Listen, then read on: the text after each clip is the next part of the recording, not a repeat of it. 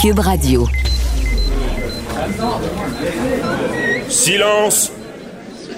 Veuillez vous lever.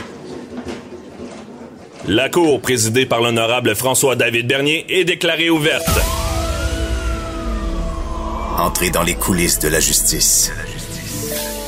Écoutez, vous serez pas jugé. Ils appellent à la barre les acteurs de l'actualité. Oui, votre honneur. Avec François-David Bernier. Avec François-David Bernier. Avocat à la barre. Cube Radio. Bonjour, bienvenue à l'émission. Toujours content d'être avec vous durant cette période des fêtes. Euh, ça s'approche, le 31. Euh, il reste une journée avant euh, des célébrations encore différentes, mais non moins intéressantes. Il y en a beaucoup qui ont hâte de terminer l'année 2020. Une année différente, historique et pas facile. C'est pas parce qu'on est durant le temps des fêtes qu'il n'y a, a, pas d'actualité. Ça bouge toujours et avocat à la barre, votre émission euh, d'actualité avec la lunette, euh, seulement la lunette judiciaire. Donc, on essaie de trouver euh, cet angle-là de l'actualité. Et pour vous aujourd'hui à l'émission, on va, on revient sur une lettre, ben, un sur un livre très intéressant. J'avais vu ça chez Renaud Bré, là, Cœur de policier euh, c'est Marie-André Fallu euh, qui a écrit ce livre-là. Et là, c'est 30 policiers qui racontent leur intervention les plus marquantes de leur carrière. Elle est avec nous tout à l'heure. Ensuite, euh, il y a Frédéric Tremblay qui a, a, écrit une lettre d'opinion sur les LGBT euh, en lien avec le capitalisme. Est-ce que vraiment euh, les gays sont obligatoirement, est-ce qu'ils peuvent être de droite? On va lui demander d'éclaircir ça, la gauche, la droite, comment ça fonctionne. Ensuite, euh, il y a Renaud Brassard, directeur de la Fédération canadienne des contribuables. Et là, on, on, commence le marathon pour les résolutions et il y a des résolutions pour le gouvernement en 2021 pour partir l'année du Montpied. Daniel euh, Turp, qui est aussi une lettre, euh, qui est professeur à titulaire à la faculté de droit de l'Université de Montréal, une lettre d'opinion également qui euh, qui parle de, toute la crise d'octobre. On a hâte de l'entendre là-dessus. Richard Thibault qui, qui va nous... il revient sur le gouvernement. Est-ce qu'il y a une bonne note? La gestion en ce moment du Sud? Et on apprend aussi également ce matin qu'un libéral, Pierre Arcan, qui est à la Barbade. Ouh, j'aimerais pas ça être à sa place. Euh, c'est sûr qu'en ce moment, avec tout ce qu'on parle avec les voyageurs, l'inquiétude qu'il y a, c'est certain que c'est pas bon pour l'image politique. Et euh, vous connaissez Avocats sans frontières? Avocats sans frontières, c'est une entrevue que j'ai faite cette année avec Maître Pascal Paradis. Si vous voulez en connaître plus, c'est à écouter. Tu expliques comment ça fonctionne à l'étranger. C'est pas si loin de nous, Avocats sans frontières, là, dans d'autres pays. Et on revient sur, euh, en temps de pandémie, les, la conduite dangereuse euh, qui semble être un fléau. Monde sont à bout conduisent ben, dangereusement. On sait, une voiture, euh, on oublie ça, mais ça peut être considéré comme une arme. Euh, c'est pas le genre de crime euh, pour lequel on va être accusé. Ça peut avoir euh, de grosses conséquences. On, lui, on en parle tout à l'heure. Et moi, je reviens en début d'émission sur l'actualité et je suis choqué de voir ce qui s'est passé à la guignolée là, des... la guignolée qui a été cambriolée. Euh, c'est euh, la guignolée des médias qui est sur la rive sud de Montréal. Et quel crime odieux! OK, c'est pas le crime contre la personne. Là, je comprends qu'il y a des, crimes beaucoup plus graves. Là. Ici, on parle de, vol de denrées, on parle d'entrée par effraction, on parle de méfaits de vandalisme, comme on appelle communément. Et euh, c'est on, verrait ça ailleurs, on n'en parlerait pas tant que ça. Mais quel genre de criminel va aller s'attaquer à des gens qui sont démunis? cette nourriture-là est destinée euh, à des, gens qui n'ont besoin. Euh, des, familles, des, enfants qui, qui ont euh, durant le temps des fêtes, c'est pas tout le monde qui a les moyens de s'acheter ce qu'on veut puis bien manger. Ces, ces paniers là, là euh, sont essentiels. Moi, j'ai déjà participé à donner des paniers comme ça avec le club Lyon et quelle expérience parce qu'on croit, on pense que tout le monde, euh, c'est la l'abondance. C'est pas le cas. Y a des, petits enfants qui sont contents d'avoir des biscuits, des céréales. Ça, ça, ça met du, euh, ça, éclaire leur, Noël, leur, temps des fêtes et aussi le jour de l'an. Et là, tu as des criminels qui s'organisent parce que ils ont un camion et ils vont, ils ciblent cette place-là qui, qui aident les plus démunis. Moi, ça me jette à terre de voir ça. J'espère qu'on va les prendre et euh, j'espère qu'on va donner un exemple. Ça n'a pas de sens. Euh, il y a euh, ce genre de criminel là qui est capable de faire ça, je sais pas ce qu'il est capable de faire, mais disons qu'il il est capable de bien des choses. Que l'empathie là, il y en a pas dans sa tête. Donc, c'est des sanctions qui peuvent aller jusqu'à 10 ans d'emprisonnement. Ça sera pas ça, on le sait.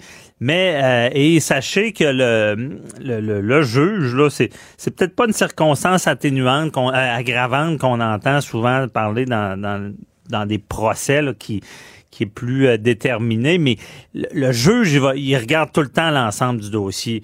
Et là, en tout cas, je pas, s'ils se font prendre, je voudrais pas être dans leur peau parce que c'est sûr que c'est le genre de crime que tu n'as pas le choix en tant que juge de donner des, des, des, des des sentences exemplaires. Ça n'a pas de sens d'attaquer les plus démunis, d'aller voler ces gens-là, surtout de s'organiser pour se faire.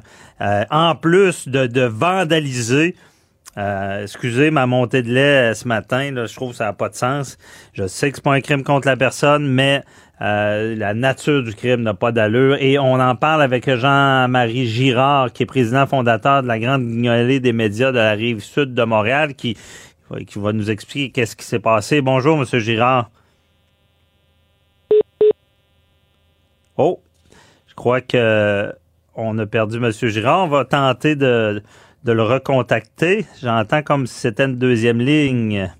Euh, donc, pour ce, je, vais continuer d'abord sur ma montée de lait pour ces crimes-là.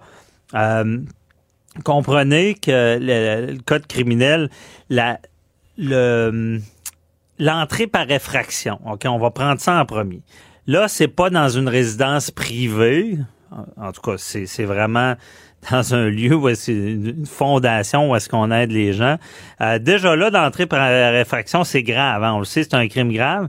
Euh, même d'ailleurs, pour ce qui est des résidences, là, euh, quand, quand c'est une entrée par effraction dans une résidence, il y a eu des époques dans l'ancien temps où est-ce que c'est un crime très, très, très grave, quasiment comme un meurtre parce que tu rentres dans, dans, le cocon de chez quelqu'un, dans son intimité, et euh, il y a vraiment euh, cette gravité-là. place de démunis, ben, pour, pour aider les gens comme ça, on, vole, en plus, on, saccage la place. C'est encore plus grave. Euh, comme ça. Hey, on a, on a réussi à rejoindre Jean-Marie Girard qui est avec nous. Bonjour. Oui, bonjour. Merci d'être avec nous. Euh, je suis un peu scandalisé d'entendre ce qui s'est passé dans vos locaux. Euh, Contez-nous ça un peu. Euh, vous êtes arrivé, vous avez constaté euh, ce, dommage-là? C'est sûr qu'on ne savait pas qu'il y avait des virus à deux pattes, mais il y en a.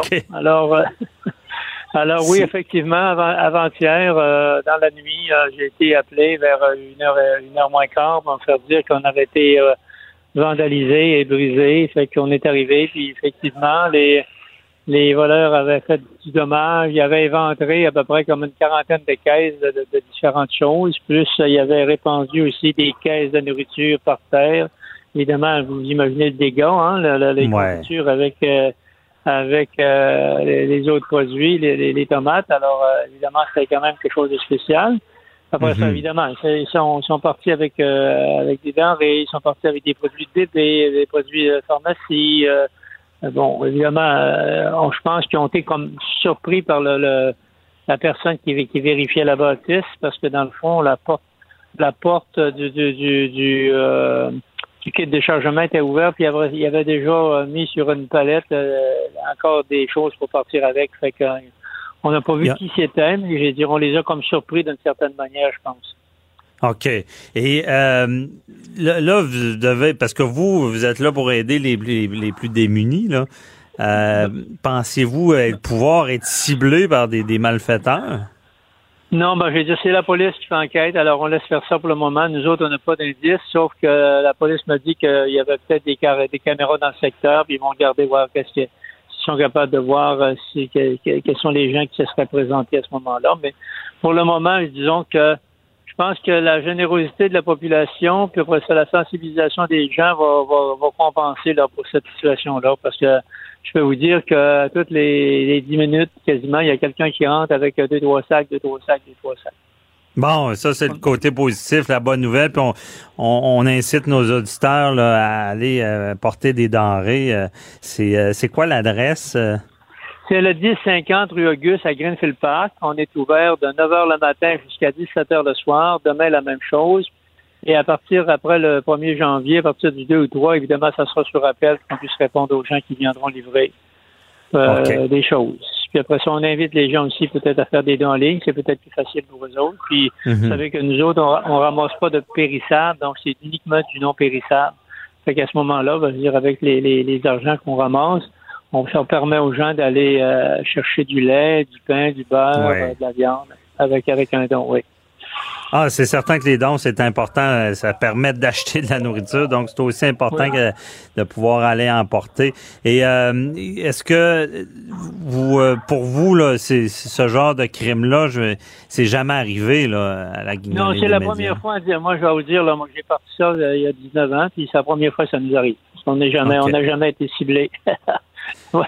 Je sais pas s'ils cherchaient d'autres choses, mais en tout cas, ils ont viré à l'envers on peut vous dire qu'ils ont, viré ça à l'envers, pas à peu près. Pensez-vous que c'est des gens qui connaissaient l'endroit ou? Je ne, sais, pas. Je ne sais pas. peut-être que c'était ciblé, peut-être qu'il avait été, je sais pas. On ne le sait vraiment pas. C'est impossible. On n'a aucun indice dans le moment où on se tape. Bon, ben y a pas, on verra l'enquête. C'est sûr que pour pour tout le monde, c'est le genre de personnes qu'on on a peur qu'ils soient prêts à tout. Là, c'est sûr qu'il y a. Ouais, c'est ça. On les, a, on les a à l'œil, si on peut dire. ben oui, certainement pas d'empathie euh, dans ces gens-là. Et euh, on vous souhaite donc euh, c'est sur la, la voie là, pour au moins être capable de, de, récupérer ce qui a été volé là, avec, avec la, mobilisation. la, la, population répond bien. Puis après, c'est évidemment aussi nos hommes politiques qui sont en train de voir aussi qu'est-ce qu'ils devraient faire aussi. Fait qu'à ce moment-là, regarde, je pense qu'au que au, niveau des dons, au niveau des argents, on espère que ça va compenser pour ça. Content d'apprendre ça. Euh, j'espère que ces, ces, mécréants seront appréhendés. Et oui, les caméras de surveillance sont toujours là chez le voisin. Il y a toujours une caméra quelque part, donc on verra la suite.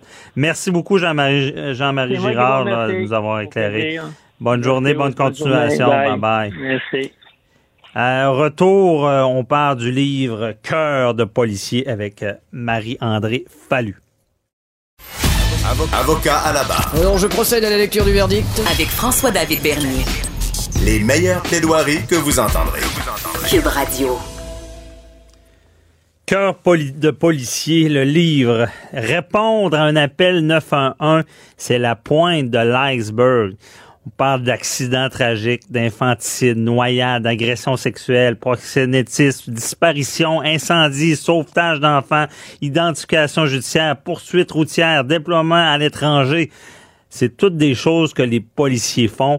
En arrière des policiers, il y a des humains, je vais vous le dire, et c'est pas toujours facile. Et ce livre qui, qui est très intéressant à lire, euh, Cœur de policier, écrit par Marie-André Fallu, qui est avec nous. Bonjour.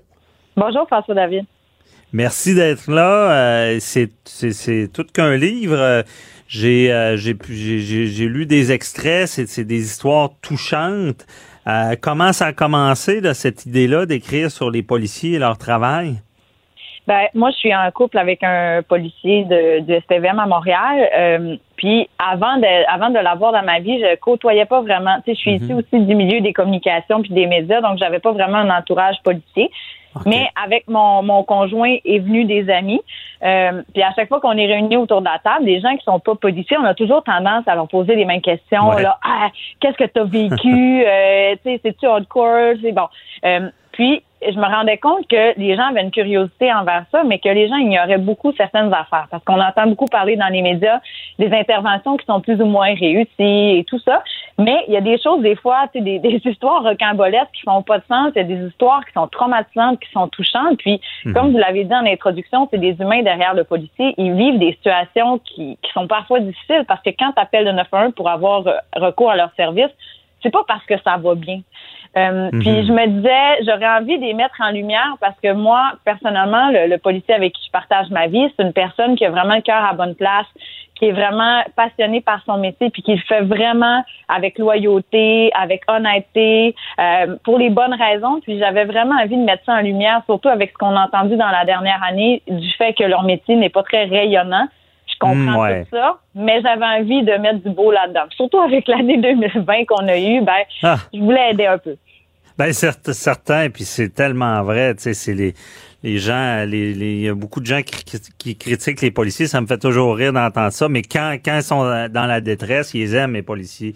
Et euh, je veux dire, la majorité des policiers justement ont le cœur à bonne place, puis ils sont là pour la cause, c'est une vocation comme euh, comme travail, puis euh, des fois on retient seulement les interventions qui ont mal tourné, qui se passent d'ailleurs dans des des secondes. On demande à des gens Ouais. de réfléchir en, en quelques secondes. J'avais reçu des policiers qui me parlaient de cette vision tunnel-là, là, qu'il fallait agir. Puis euh, après ça, c'est facile en gérant d'estrade revenir puis euh, critiquer. Et euh, dans ce livre, là, ce qui, ce qui est marquant, là, c'est des histoires. Il y a des histoires. Euh, il y a celle du, que, du policier, là, j'ai pas son nom de famille, c'est Martin. Euh, c'est une Martin intervention Gauthier. qui, Ouais, Martin Gauthier. C'est une intervention qu'il a fait euh, dans suite à une femme qui, a- tué ses trois enfants. Contez-nous un peu, c'est quoi qui est arrivé. Là. Puis lui, euh, ça a été dur pour lui. Là. Oui, exactement. Dans le fond, c'est une histoire d'infanticide euh, qui est arrivée euh, au jour de l'an. Donc, c'est c'est un peu particulier. C'est en 2009. Vous en- ça, ça va vous revenir, c'est certain. C'est une histoire qui est arrivée au Saguenay-Lac-Saint-Jean, à Chicoutimi. Euh, une famille qui avait énormément de problèmes financiers, fort probablement de la détresse psychologique, puis qui ont voulu faire euh, un pacte de suicide, euh, con- le, le conjoint et la conjointe, et emmener leurs trois enfants avec eux. Donc, le, le soir du jour de l'an, ben, ils ont, ils ont mélangé dans les, les, les breuvages des enfants des cocktails qui les ont menés justement à la mort. Mais Ah. dans, dans cette histoire d'horreur-là, les enfants sont décédés, le, le conjoint est décédé, mais la femme a survécu. Donc, euh, Martin Gauthier, qui a participé à, à, à mon livre, à cette histoire-là, ben, c'est le premier à être arrivé sur les lieux, à, à être témoin de ces images d'horreur-là, à voir cette femme-là euh, par terre, étendue par terre, euh, semi-consciente sur le bord de la mort, euh, dans la cuisine. Puis tu sais pas qu'est-ce qui se passe. C'est elle qui a composé 9-1, mais quand t'arrives, t'as pas d'informations. Puis euh, bon, euh, au fil du temps, alors qu'ils qu'ils parcourent toutes les pièces dans la maison, ben ils se rendent compte de toute cette histoire-là. Puis Ah. ils commencent à, à recoller les morceaux de puzzle. Donc évidemment, il y a aucun humain qui peut entrer là puis dire euh, bon ben tu sais c'est ok, c'est arrivé, bon ben parfait, on ramasse les corps. Non non non, c'est- c'est impactant là. Ben oui. Puis là, le conflit entre aider la mère, qui, là, ils se sont rendus compte qu'ils avaient fait ça froidement, euh, aider la mère qui fait le 911, qui a participé à ça, quand on, on voit que des, ses enfants sont, ont été tués. hein. Doit Exactement, oui, parce qu'il avait laissé des dossiers avec des informations, parce que dans le plan initial, c'était qu'il n'y a aucun survivant à cette histoire-là. Donc, pour expliquer leurs gestes, alors les policiers sur place ont, ont compris un peu comment ça s'est déroulé. Donc, c'est un peu difficile de... Devant toi, tu as une victime qui est entre la vie et la mort, qu'il faut que tu aides. C'est ça ton travail, c'est ça ton devoir, mais en même temps, tu sais tout ce qu'elle a fait, à quel point ça vient jouer dans tes valeurs, puis que c'est inhumain ce qu'elle a fait. Donc, ça a été vraiment difficile pour autant les ambulanciers sur place que pour les policiers. Ben oui, parce que ça m'a marqué. J'ai vu euh, l'entrevue que vous avez donnée à Denis Lévesque Oui. sur nos ondes. là. Puis euh, c'est le policier. Il y, a, il y des bouts quand il compte. Là, ça fait longtemps. là, puis Mhm. il essayait d'expliquer des parties d'histoire, mais il était pas capable. Là. Tu, tu sentais là, que l'émotion l'envahissait. C'est des des chocs post-traumatiques à long terme d'assister à ces drames-là. Oui, exactement. Ça fait 12 ans, cette histoire-là. Euh, puis moi, Martin, quand je l'ai rencontré, il m'a dit, c'est moi, cette histoire-là, ça m'affecte encore. Puis je disais, le- l'objectif du livre, c'est pas d'aller chercher du sensationnalisme, c'est d'aller démontrer le côté humain à Mhm. travers votre profession. Donc, tu sais, tu réponds 100% aux critères dans le sens que les gens vont pas euh, vont pas se moquer de toi en disant euh, voyons donc tu pleures puis que tu es sensible par rapport à tes propos, tu sais, ils vont se dire aïe aïe, tu sais, c'est vrai, lui le- lui il a des images, nous on se le fait raconter, on on n'a pas les images, on n'a pas les odeurs, on n'a pas les, pièces. Lui se souvient tout en détail de la maison. C'est certain que ça va le marquer. C'est l'événement le plus marquant de sa vie. Puis j'y en souhaite pas d'autres dans le, parce qu'il est encore policier. Là. Ben Donc euh, c'est ça. Exactement. Non, c'est c'est marquant puis en plus qui comme puis surtout on cachera pas que quand on a des enfants, ça vient nous toucher tout de suite euh, différemment là, parce que on s'imagine s'il arrivait du mal à nos enfants. Puis lui, c'est ça, il, dit, il comptait que sa femme est enceinte euh, de son premier enfant, donc ça, ça, ça l'a bouleversé. On se demande comment des parents peuvent faire ça à leur enfant. Euh, ben c'est le c'est ce qu'on oublie. Ces gens-là euh, euh, peuvent avoir des séquelles, des conséquences. Il y a d'autres histoires aussi. je pense que celle-là, c'est une policière qui était en lien avec la tuerie de Dawson. Euh, l'histoire de la tuerie de Dawson dans le livre, c'est une des victimes, une des otages. OK. Une des otages, OK. Oh, puis là, elle, compte le récit euh, de, de, cette intervention-là. Oui, exactement. Cette fille-là, euh, Christina, c'est une, une, très bonne amie à moi qui m'a confié que peu de gens savaient justement que cette histoire-là parce que je veux dire, c'est difficile pour elle de le raconter. Puis je cherchais quelqu'un qui avait eu recours à, l'aide policière pour lui faire sauver sa vie. Donc, euh, mhm. elle a accepté de signer ça, de le raconter, parce que Dawson, on, on en a tous entendu parler de cette fusillade-là du point de vue médiatique. Euh, des policiers en ont parlé en ondes, mais les victimes, on les a jamais vues, on les a jamais entendues. Donc, je trouvais ça pertinent de pouvoir le vivre à travers son récit, à travers son vécu, pour comprendre l'importance d'avoir recours à la force policière. Oui, j'imagine que cette personne-là, euh, quand on disait des fois on n'aime pas les policiers, euh, elle devait, je veux dire, ça devait être leur sauveur. comment qu'elle a vécu ça quand les policiers sont arrivés? Ben, c'est, c'est elle, m'a carrément dit si, ce policier-là était pas entré, était pas là, je serais morte aujourd'hui. Là, elle, elle s'est vue mourir, elle a fait ses adieux, elle a appelé son père. Euh, elle avait, elle attendait les balles, elle attendait le, le, conflit, puis les policiers qui sont rentrés, ben tu vois pas, est-ce que c'est des policiers, est-ce que c'est un deuxième tireur qui est entré, donc tu sais, ça, ça spinne dans une tête à ce moment-là, là, ben donc oui. Euh, oui, elle, elle va être éternellement reconnaissante. Ouais, puis j'imagine qu'elle euh, a dû vivre un choc post-traumatique après cet événement-là. Ben, c'est certain que, tu sais, dans les foules, c'est pas la personne la plus à l'aise, qui est tout à fait normal parce qu'elle est toujours en hypervigilance, dans le sens que, tu sais, moi, je suis une personne qui a pas vécu de drame, donc je suis un peu dans la belle naïveté de tout le monde est gentil, tout le monde est bon. Euh, mais quand mhm. tu vis tu vis quelque chose de traumatisant comme ça, ben tu le penses plutôt autrement. Tu es toujours dans le doute, puis tu es toujours à analyser les, les faits gestes de tout le monde. Y a quelqu'un qui est louche? Donc, euh, ça s'apaise un peu avec le temps, mais c'est pas 100% résorbé. Je comprends. Et les policiers, justement, parce que, bon, on s'entend qu'il y a ces événements graves-là, mais des fois, le reste du temps, il y a une, forme de, routine, de, travail, comment ça se passe. Mais j'imagine qu'ils doivent toujours avoir... Euh, tu te lèves un matin, tu vas sur le... Bon, tu interviens, tu, tu fais ton travail, mais tu sais jamais ce qui va arriver, là. Mais c'est ça qui est un peu difficile dans leur métier, dans le sens que peu importe ce qu'on fait comme profession, il y a toujours une certaine routine qui revient. On devient confortable mhm. avec nos tâches, puis euh, on le fait des fois de façon assez spontanée, mais le policier, c'est le danger de ne pas tomber là-dedans parce qu'il faut comme que tu sois toujours sur tes gardes. Quand tu es dans mhm. ta voiture en train de patrouiller, mais tu sais jamais s'il va y avoir un tireur fou ou quoi que ce soit. Tu es étiqueté policier, tu es dans une voiture étiquetée police. Donc, c'est toujours un, point de mire pour quelqu'un qui, qui a des idées des fois un peu dérangées. Donc, euh, c'est ça. Puis, comme vous dites, eux autres, ils vont, c'est la routine. Chaque jour, travail de jour, travail de nuit, travail de soir. Des fois, c'est tranquille, mais tu tu dis, mettons, un mercredi de jour, il se passe rien, tout le monde travaille, il fait fret euh, au Québec, mais là, bang, il peut arriver la tragédie du siècle, tu sais. Mm-hmm. Non, c'est ça, ils savent jamais. Et euh, ça se passe vite. Et euh, est-ce qu'ils ont, ils ont peur de la critique? Est-ce que dans leur travail, on sent qu'ils font attention pour pas décevoir le public? Euh, ben, tu sais, dans le fond, moi, je suis pas policière, fait que je peux pas vraiment m'exposer pour eux, mais je vais parler... constatations, hein? Ouais, je vais parler un peu, de, mettons, pour mon, mon conjoint. Euh, lui, à Montréal, ce qui est de plus en plus difficile, c'est que là, de, de plus en plus, tout le monde filme. Donc, il est, euh, ça lui est déjà arrivé de d'arrêter un proxénète qui venait de d'agresser et de tabasser euh, son escorte.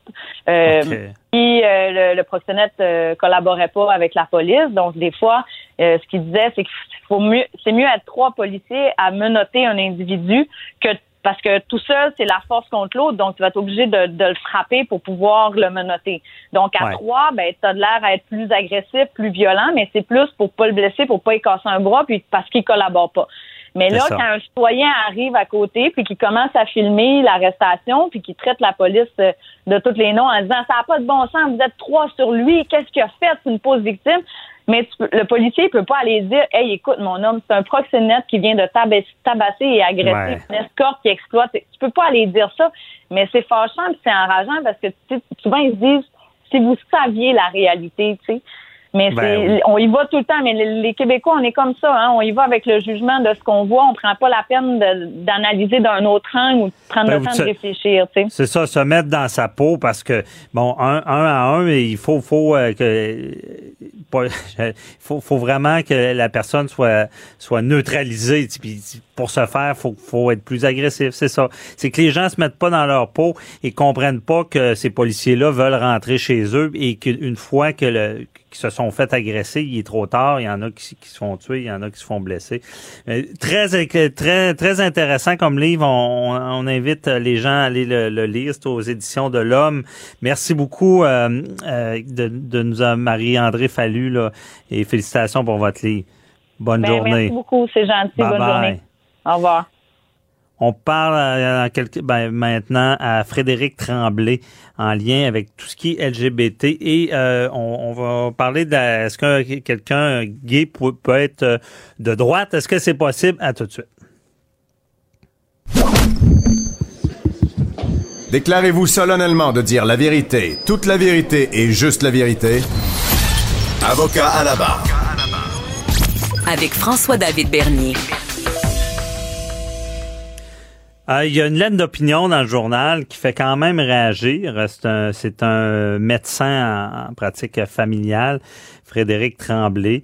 Euh, qui, euh, qui est homosexuel, qui a eu à l'époque des discussions en lien avec disant que est-ce que les, gens lui disaient ben quelqu'un qui qui est gay ne peut pas être de droite parce qu'il y a droite-gauche, droite-gauche, on entend beaucoup parler. Moi, c'est un concept des fois qui mérite parce que euh, pourquoi pourquoi on peut pas être plus de droite sur un sujet et plus de gauche sur l'autre? Pourquoi il faut faut se camper dans un camp? Euh, Quand on est plus tempéré dans, dans, le milieu, souvent on se fait dire qu'on est mou. Moi, je crois pas que c'est le cas. Il y a des variantes. Ces, ces, ces concepts-là sont là euh, pour expliquer euh, des courants de pensée, mais sont pas absolus. Et on voulait en savoir plus sur cette lettre-là avec Frédéric Tremblay qui est avec nous. Bonjour. Bonjour. Merci d'être avec nous. Euh, expliquez-nous un peu le contexte de votre lettre.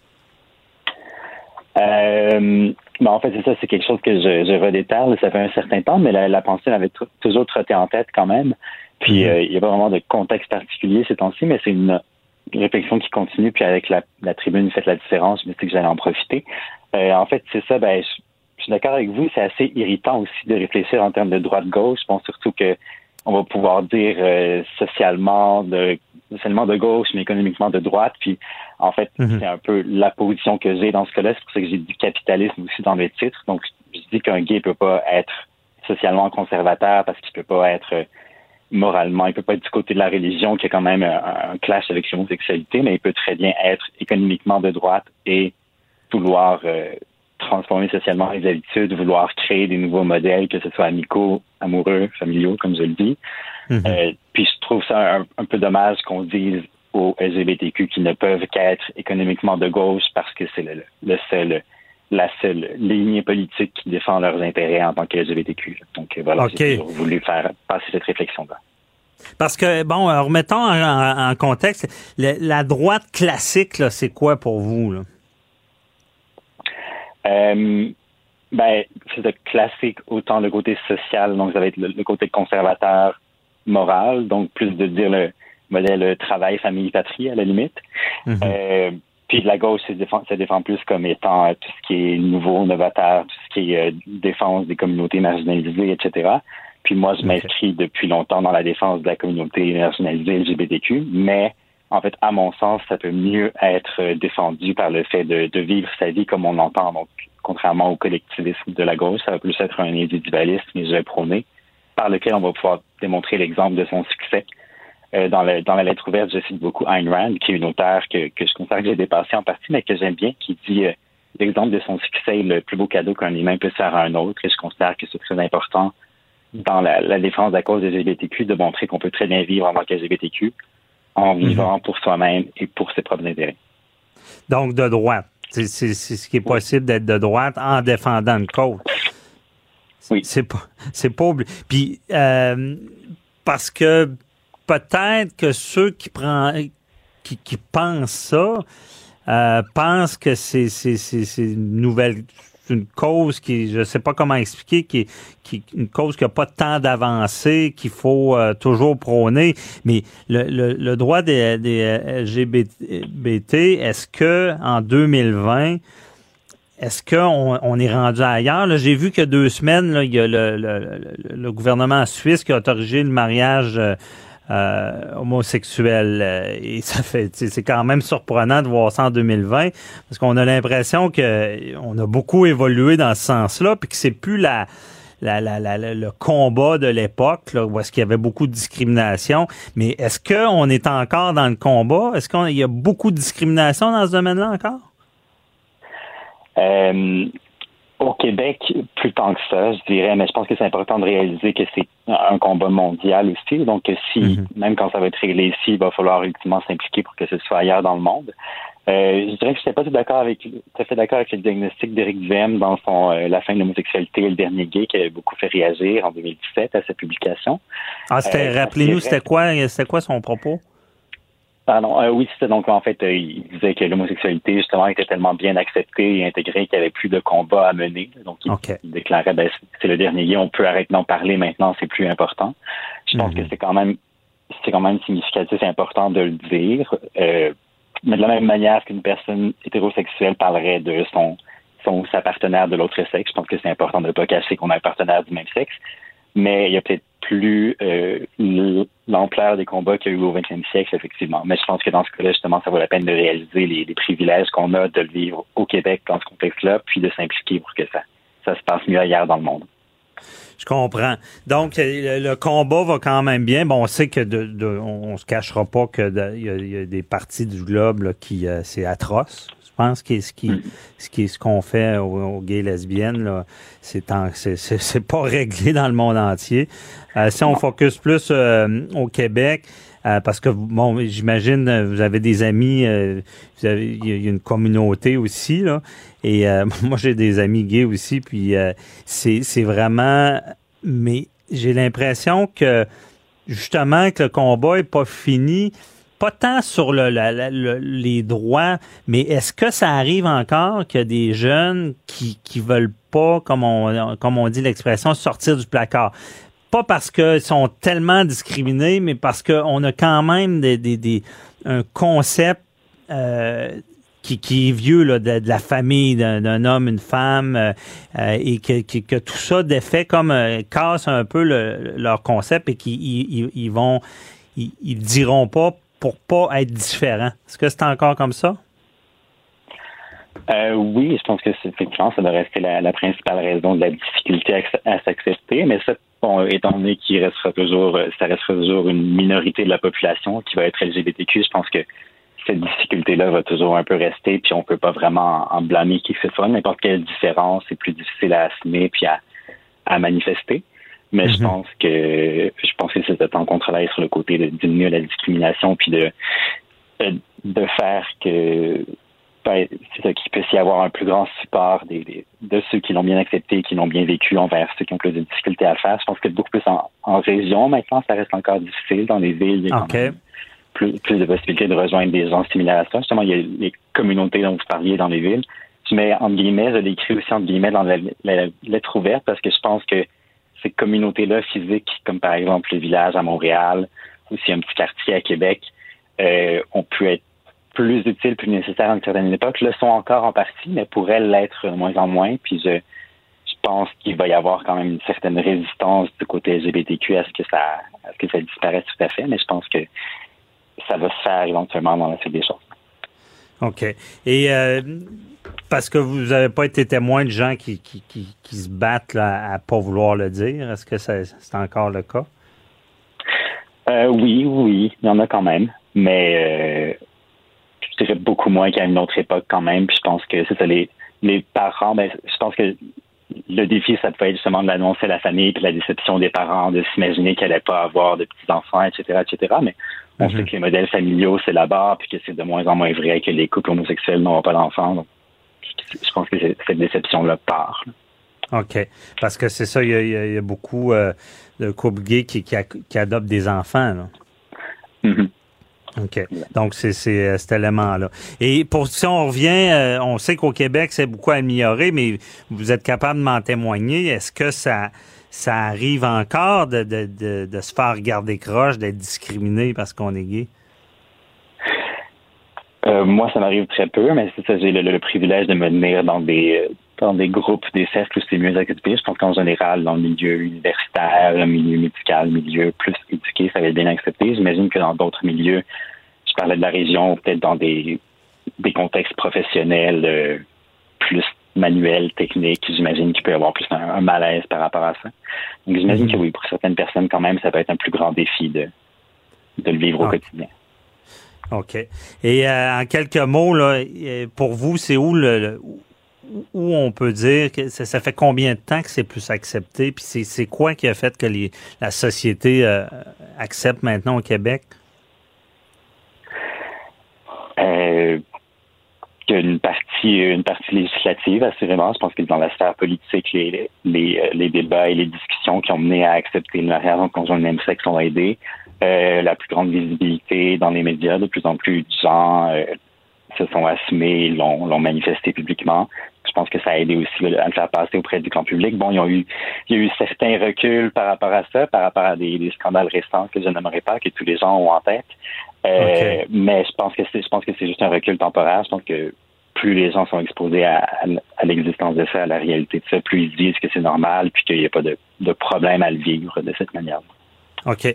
Et rapidement, est-ce que euh, des fois, le, euh, parce qu'on voit la, parade gay qui, qui, est très flamboyante, qu'on on s'exprime beaucoup, est-ce que ça, ça nuit à la communauté gay, ça?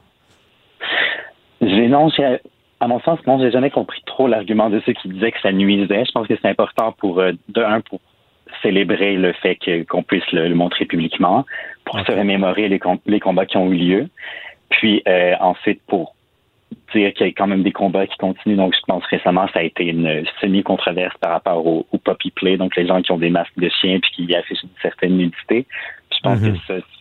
c'est bien de le montrer publiquement qu'il y a quand même euh, certaines certaines choses qu'on peut vivre qui sont pas trop comprises. Fait que je considère que c'est la suite de la suite du combat LGBTQ de manifester ces choses-là, puis de, pouvoir au moins un jour dans l'année le, vivre, dire que ça existe, puis euh, ben en avoir honte. Ça met de la couleur.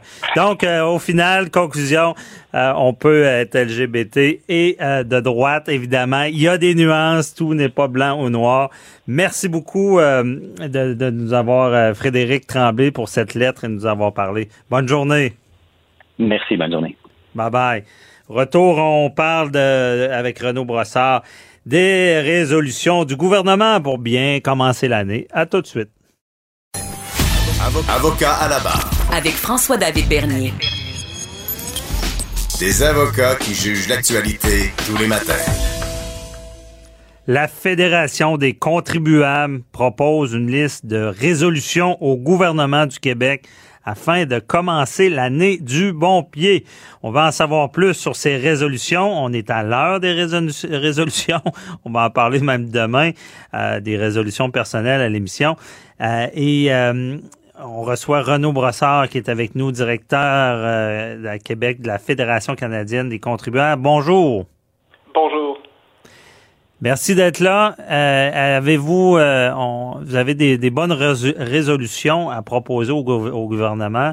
On, va commencer par la première. C'est laquelle? Parfait. Ben, écoutez, effectivement, ce qu'on propose d'abord au gouvernement, c'est prendre des résolutions pour commencer l'année du bon pied puis s'améliorer, essayer de faire mieux. La première chose qu'on propose, euh, c'est d'essayer d'essayer de trouver un moyen de retourner vers l'équilibre budgétaire, notamment en réduisant la dépense de rémunération des fonctionnaires. OK, ben ça, oh, en réduisant, mais ça, ça, risque de faire la, la grogne, cette résolution-là. Ça se peut-tu? Ben écoutez, je m'attends pas à recevoir des cartes de note de la CSN et de la FTQ en disant ça, effectivement. Mais présentement, euh, la rémunération des fonctionnaires, c'est une des plus grosses dépenses du gouvernement du Québec.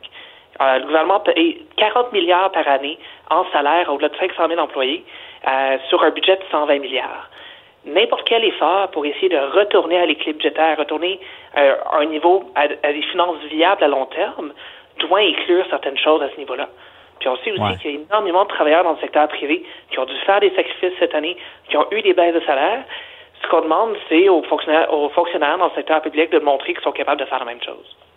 C'est difficile, par contre, de, de, de réduire un salaire. Des fois, c'est plus facile de moins l'augmenter. Mais quand on a déjà donné, en tout cas, puis je parle en tant qu'entrepreneur aussi, quand on a déjà donné un salaire, me semble c'est difficile de, le réduire. on risque d'avoir des, problèmes par la suite. Ça, peut être le cas. C'est sûr que c'est jamais facile. Puis il n'y a personne qui veut voir son chèque de paye fondre un peu. C'est jamais hmm. quelque chose de bonne. Par contre, le problème, c'est qu'à long terme, si on continue d'aller dans la même trajectoire budgétaire, si on continue de dépenser et dépenser sans arrêt, on va pas être dans une situation où ce sera des petites réductions qu'on aura à faire. On va être dans une situation où ce sera des grosses réductions qu'on aura à faire. Je préfère je préfère leur demander d'avoir une petite réduction maintenant au lieu d'avoir une très, très grosse réduction dans quelques années. OK. Je comprends. Y a-t-il lieu d'aller un peu plus sur les, des, des bonus dans ce domaine-là ou des, des hauts fonctionnaires qui sont beaucoup plus payés? Est-ce qu'il y a des écarts? C'est pour ça qu'on parle des, dépenses de rémunération des fonctionnaires et non spécifiquement du salaire et de l'ensemble de la fonction publique. Nous, ce qu'on veut, c'est voir une, une réduction à ce niveau-là. Après ça, c'est au gouvernement de décider comment est-ce qu'il va la faire. Ça peut être en coupant dans certains euh, dans certains avantages socio-monétaires. Ça peut être en coupant au niveau de, euh, de la haute direction. Il y, a des, il y a des endroits où il y a des coupes qui peuvent être faites. Ce qu'on veut, c'est que le gouvernement, dans une année justement où on a un, déficit assez énorme à 15 milliards de dollars, regarde ses dépenses, puis regarde qu'est-ce qui est essentiel, qu'est-ce qui est non essentiel, puis où est-ce qu'il peut réduire. Hmm. Est-ce que les gouvernements engagent des, firmes externes pour évaluer tout ça ou? Euh, ça arrive des fois qu'ils engagent des firmes externes. Ça arrive qu'ils font euh, qu'ils font à même euh, leurs employés, à même leurs hauts dirigeants. Donc ça, ça varie d'une fois à l'autre. Mais ultimement, même les dépenses associées à l'embauche de firmes externes pour faire ça sont minimes par rapport aux épargnes qui peuvent être faites. OK. Ben, c'est certain que la, compagnie privée, on se le cache pas, des fois est plus efficace pour certaines choses. Peut-être que d'avoir des, expertises euh, qui viennent de l'externe avec un regard différent, bon, faudrait voir. Mais c'est certain que ça, c'est, j'imagine, ça, ça ferait un bon débat. Euh, ensuite de ça, quelles sont les autres euh, résolutions? Ben écoutez, la deuxième, je pensais pas que j'aurais besoin de la mettre dans la liste, mais apparemment qu'il faut le faire parce qu'on est en 2020. Euh, arrêtez de mentionner la pornographie, que ce soit directement ou indirectement. Euh, l'équipe de journalistes d'enquête du journal a fait un excellent travail, euh, je crois que c'est la semaine passée, en sortant que le gouvernement du Québec a donné au-delà de 100 000 dollars, en fait 200 000 dollars finalement, à, la maison mère de Pornhub, MindGeek, au fil des ans. Et il y a quand même quelque chose d'un peu troublant au fait que le gouvernement du Québec décide de subventionner euh, des géants de la pornographie comme MindGeek. Donc, ce qu'on lui demande, c'est d'arrêter de faire ça parce que c'est moralement incorrect?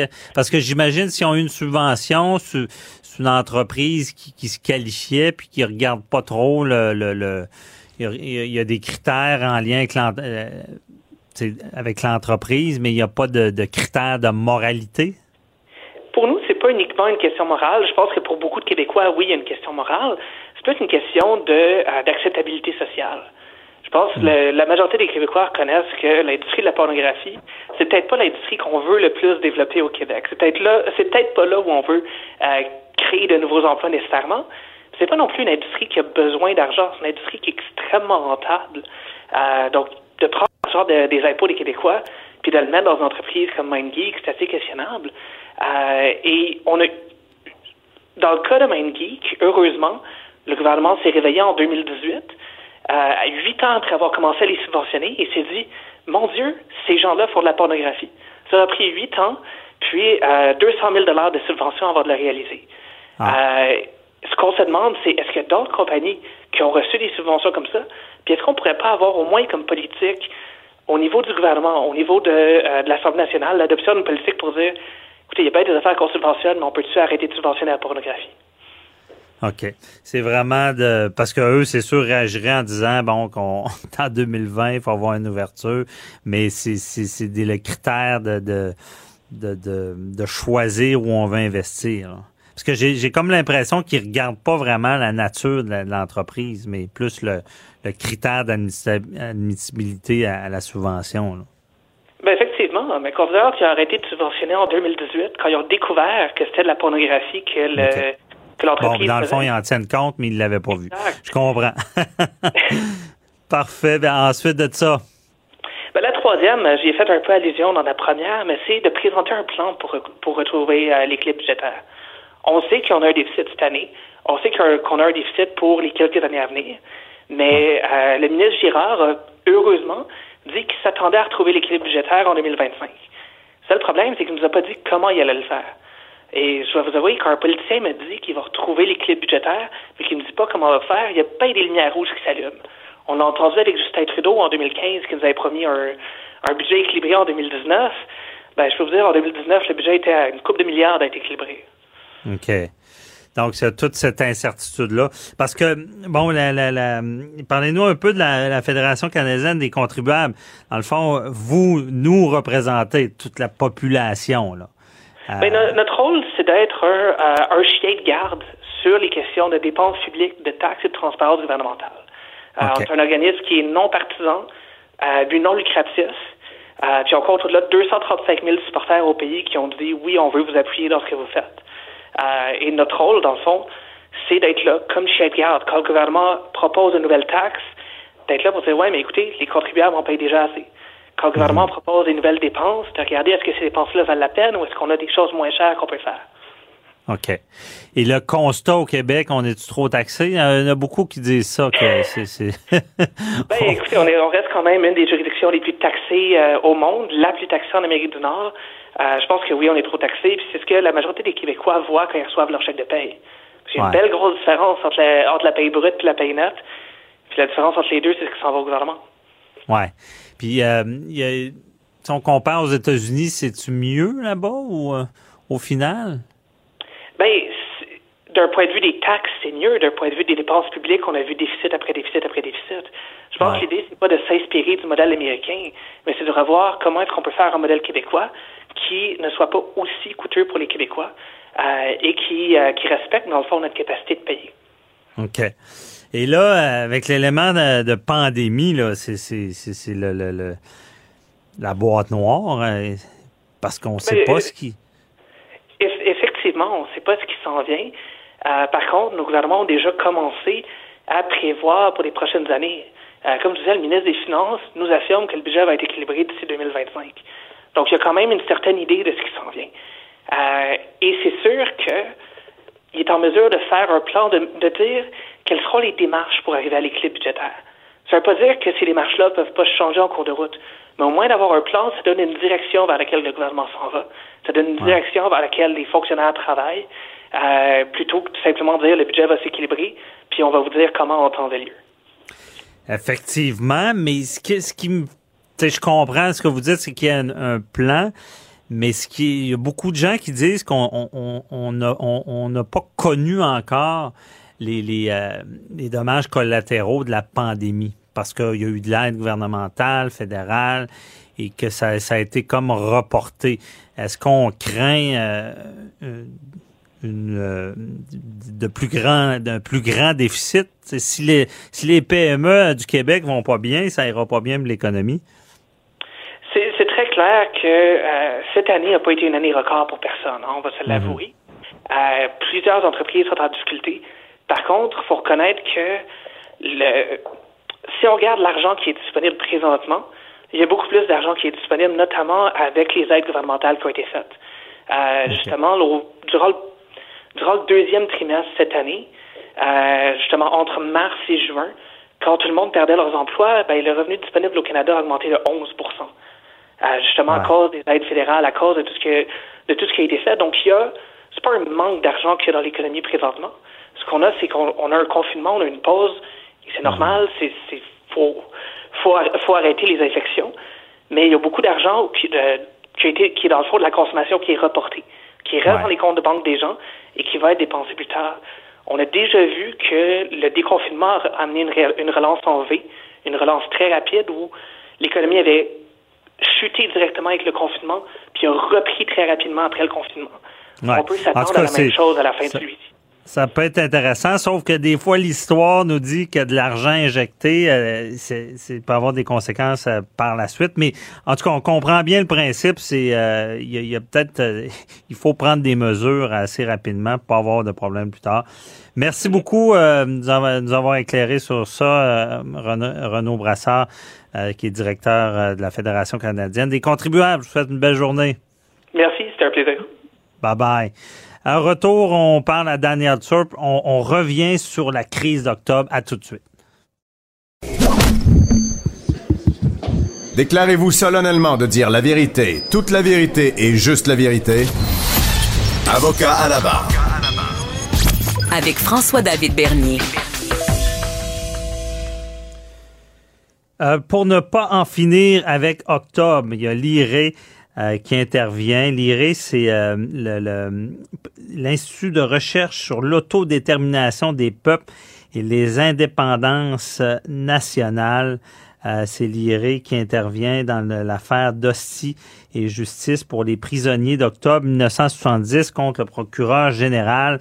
il y a 50 ans, le 28 décembre 1970, trois membres de la cellule chénier du Front de libération du Québec Paul Rose, euh, Jacques Rose et Francis Simard étaient arrêtés dans un chalet de la municipalité de Lac euh, Saint-Luc où ils étaient réfugiés après l'assassinat du ministre Pierre Laporte.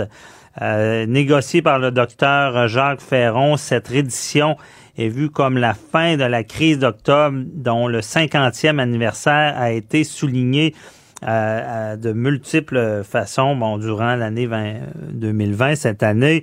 Et c'est sûr que toute ces, la crise d'octobre, où est-ce que, évidemment, on, a assisté à quelque chose d'historique, où est-ce qu'on on a brimé les droits et libertés dans, l'espace de peu de temps. C'est sûr qu'en 2020, on, on, a cette pensée-là, parce que s'il y a une autre année euh, charnière sur les droits et libertés qui ont été brimés, pas de la même manière, mais en 2020, avec la pandémie, une autre crise. Et euh, il y, a eu une lettre dans le journal de l'opinion de Daniel euh, Turb, qui est le président de l'Institut, qui est avec nous pour en parler. Bonjour. Bonjour, M. Bernier. Merci d'être là. Euh, c'est tout... Expliquez-nous un peu votre intervention. Ben, peut-être rappeler les faits d'octobre il y a 50 ans. Ben, la crise d'octobre, pour certains, euh, comme moi, j'étais un jeune homme à l'époque. Euh, il y en a qui euh, l'étaient moins, puis ils en ont des très beaux souvenirs. Il y en a qui sont partis depuis, puis il y a des jeunes qui connaissent moins, mais qui en ont appris davantage cette année parce que les mhm. médias ont beaucoup parlé de, de la crise d'octobre parce que c'était le 50e anniversaire. Là.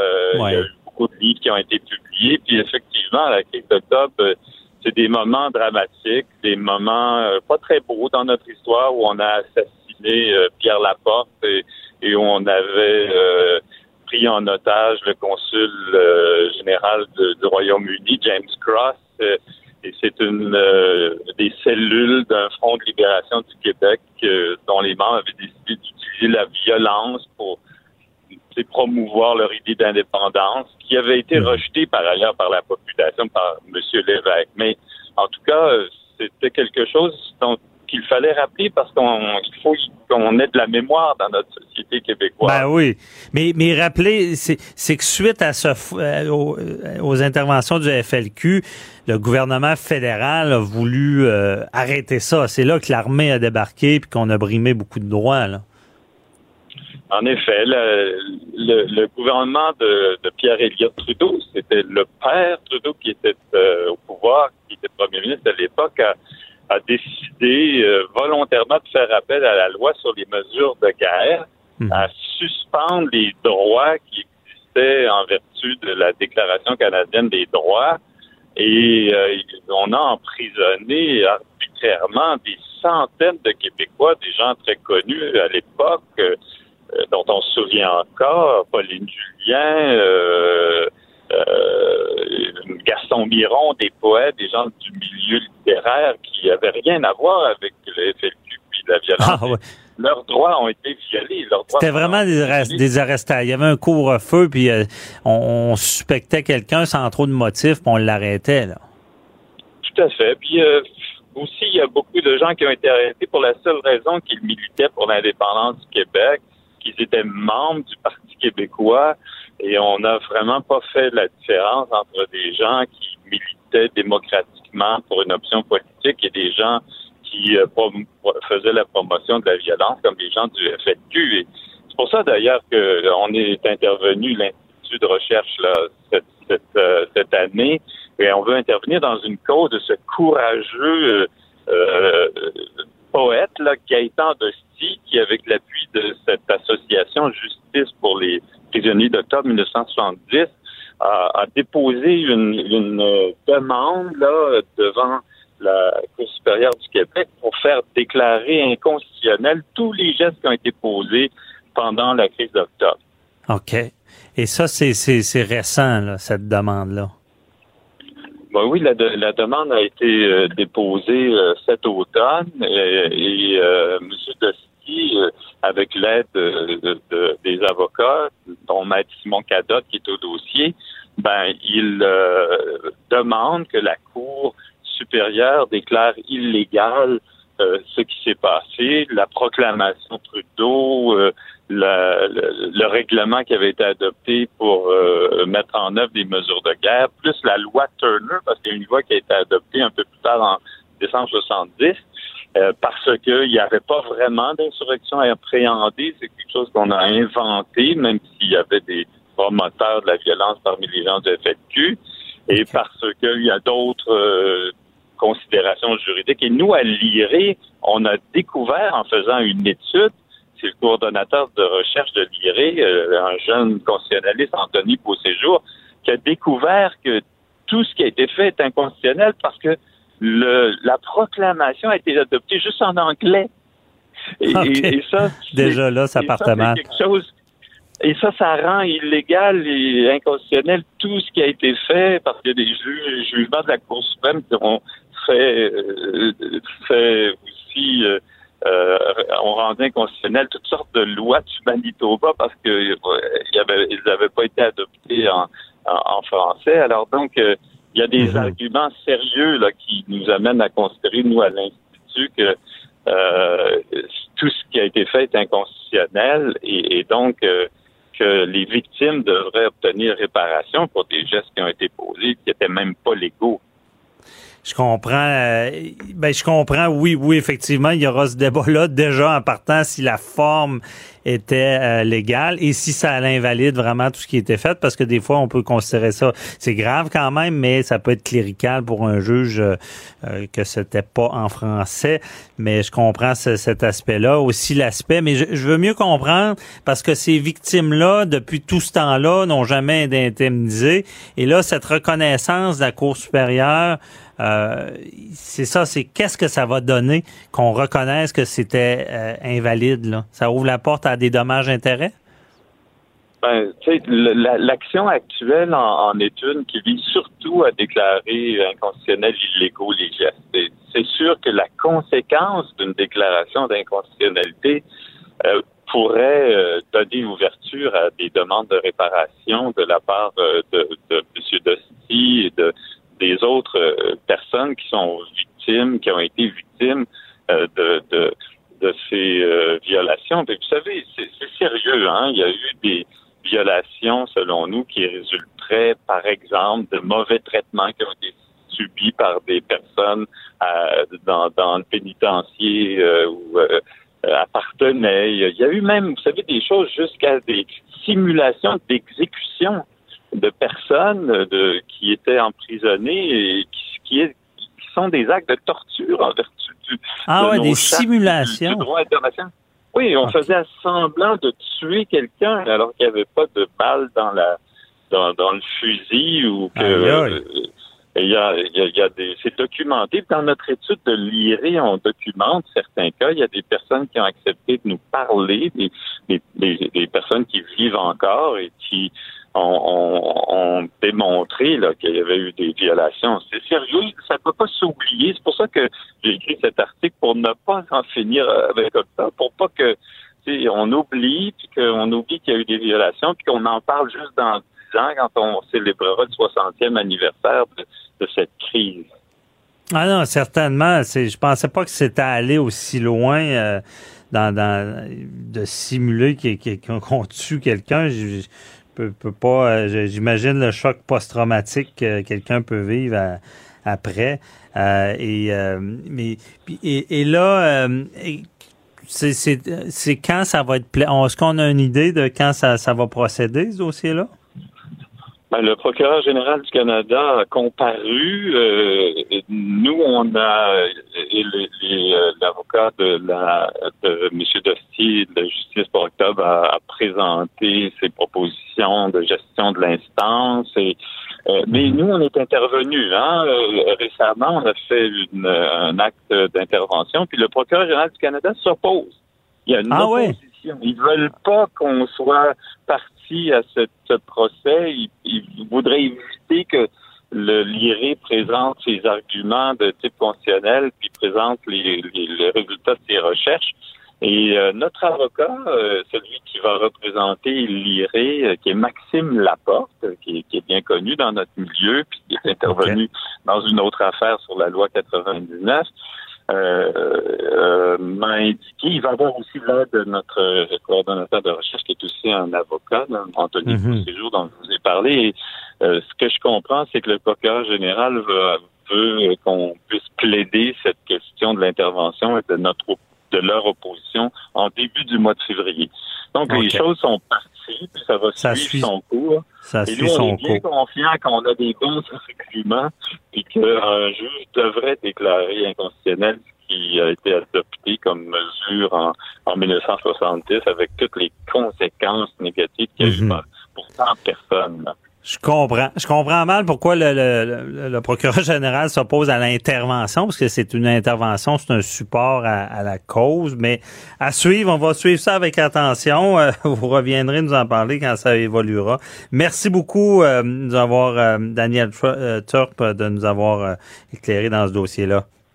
Ben, je vous en prie, M. Bernier, puis bon, bonne fin d'année et une bonne nouvelle année à tous vos auditeurs et auditrices.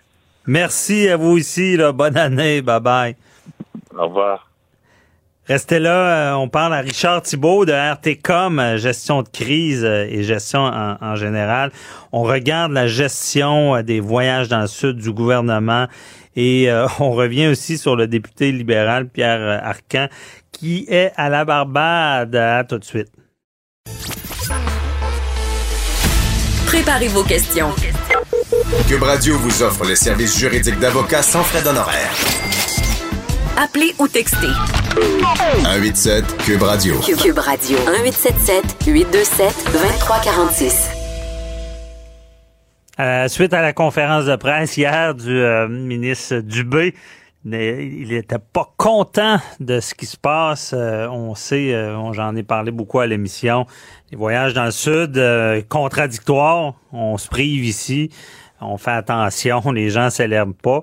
Euh, par contre, les gens voyagent et ça, c'était le, travail du fédéral de, peut-être empêcher ça.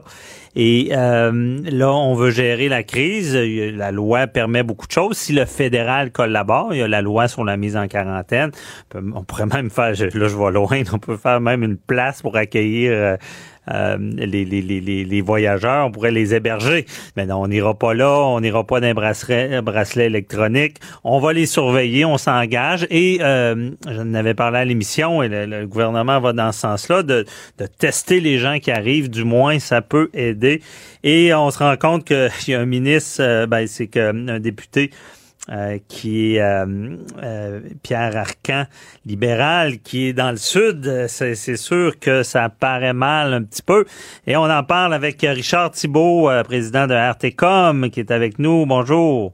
Salut François, ça va bien ce matin? Ça va très bien, oui. Puis euh, c'est tout, qu'un dossier, hein, cette histoire-là de voyage?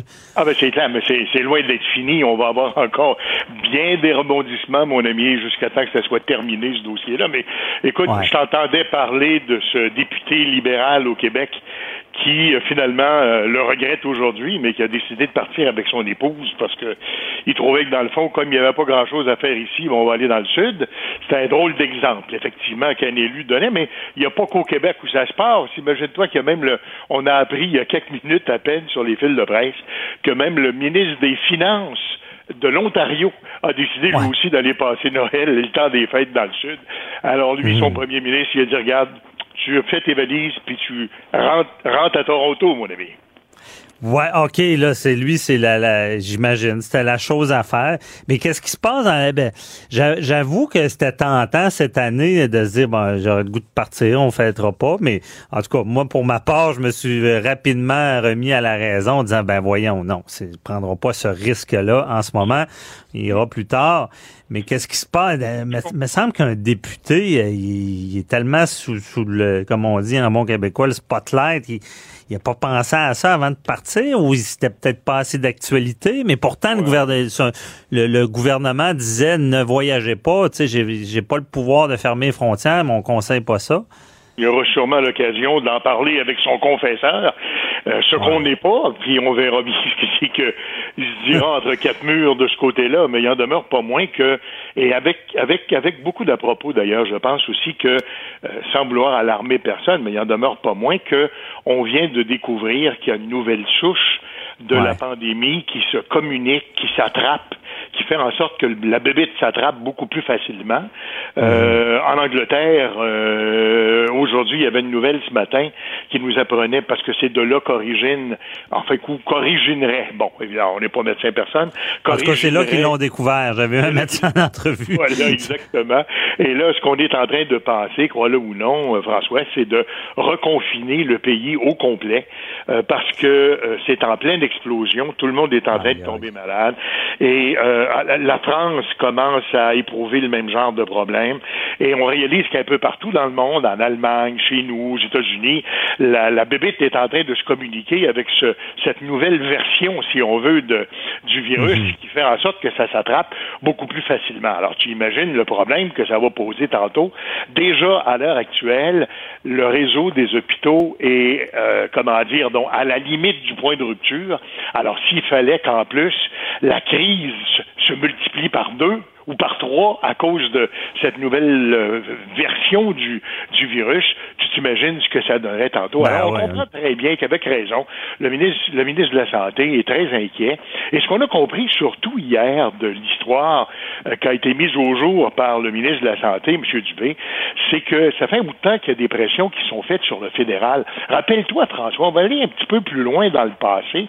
Rappelle-toi, au mois de mars, avril dernier, on faisait pression à l'époque quand je dis on, c'est les, élus, faisaient pression sur euh, Justin Trudeau, sur le gouvernement fédéral, pour qu'on ferme les aéroports, pour qu'on interdise les voyages. Ben ça oui. Se pas. Il Richard, j'ai même écrit un article dans le journal. Ben euh, oui. Forcer Trudeau à fermer les frontières. Ça tombe ben bien, il, les a il, les a fermés le lendemain, mon ben, voilà. Euh, c'est peut-être toi, François, qui a fait en sorte que finalement, il a décidé de céder. Mais même la mairesse de Montréal n'avait pas été capable de le faire changer d'idée on se rappellera qu'elle avait organisé des espèces d'escouades qui se rendaient à l'aéroport pour euh, essayer d'informer la population sur euh, comment dire dont le, avait pris ça en main. Ah, oui, avait pris ça en main parce que le fédéral faisait pas le travail. alors on est on est un peu encore aujourd'hui, euh, puis c'est ce qu'on comprend là de la conférence de presse de M. Dubé hier. On est encore un peu, on joue dans le même film dans le fond, c'est que on a fait pression sur le fédéral pour que le fédéral mette en place mette en place des mesures pour interdire les vols. Mais là, là, il y a un imbroglio, il y a une histoire quelque part qu'on n'est pas sûr de comprendre. Tu te que les compagnies aériennes se sont beaucoup plaintes du fait que euh, finalement euh, le gouvernement ne leur donnait pas de subventions pour leur permettre de survivre malgré la pandémie. Euh, mhm. Et les compagnies aériennes avaient à l'époque décidé, rappelle-toi, de ni plus ni moins que de, de, de, de comment dire donc de de, de, de, prendre les, les sommes d'argent qui avaient été mises en dépôt par les voyageurs, puis de les conserver en leur disant vous les aurez de côté pour un prochain vol. Tu souviens de cette histoire-là? Oui, oui, ça avait coulé beaucoup d'encre et on se disait, ma foi, ça n'a pas de bon sens. Il faudrait que le fédéral, ben, c'est sa responsabilité, que les, les aéroports, les avions, les vols et tout ça. Alors donc, il faudrait que le fédéral, comment dire, saute les mains de des poches euh, et euh, négocie avec les compagnies aériennes pour qu'on rembourse les voyageurs. Est-ce que mhm. les compagnies aériennes ont trouvé une façon de rembourser les voyageurs en leur donnant des rabais à cette période-ci de l'année pour faciliter des voyages dans le sud, puis que là, le fédéral est un peu gêné, a pas osé l'interdire. Tout Enfin, c'est des spéculations, mais il y a, y, a, y a, des gens qui commencent à se poser des questions sur la façon dont le fédéral a géré. Ben oui, puis je veux, je veux ajouter, je veux, je vais défendre le fédéral un petit peu.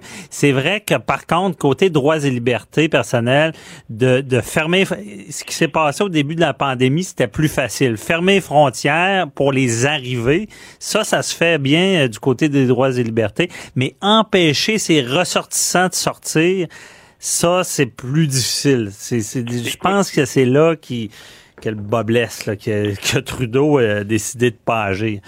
Sûrement qu'il y a des avocats qui ont dû plaider cette cause-là, mais il en demeure pas moins que d'un strict point de vue de santé publique, la question qu'on peut se poser, puis avoir la réaction de la population, on est un peu scandalisé aussi. Puis c'est pas par jalousie, j'entends, j'entendais des gens qui débarquaient des avions, ah vous étiez jaloux, puis ah, moi je suis jaloux, je l'avoue, je suis jaloux. mais c'est pas par jalousie qu'on réagit, c'est que comme société, comme population, on est prêt à s'astreindre, à s'astreindre à un certain nombre de sacrifices pour faire en sorte qu'on ne qu'on ne qu'on ne qu'on n'aggrave pas la situation.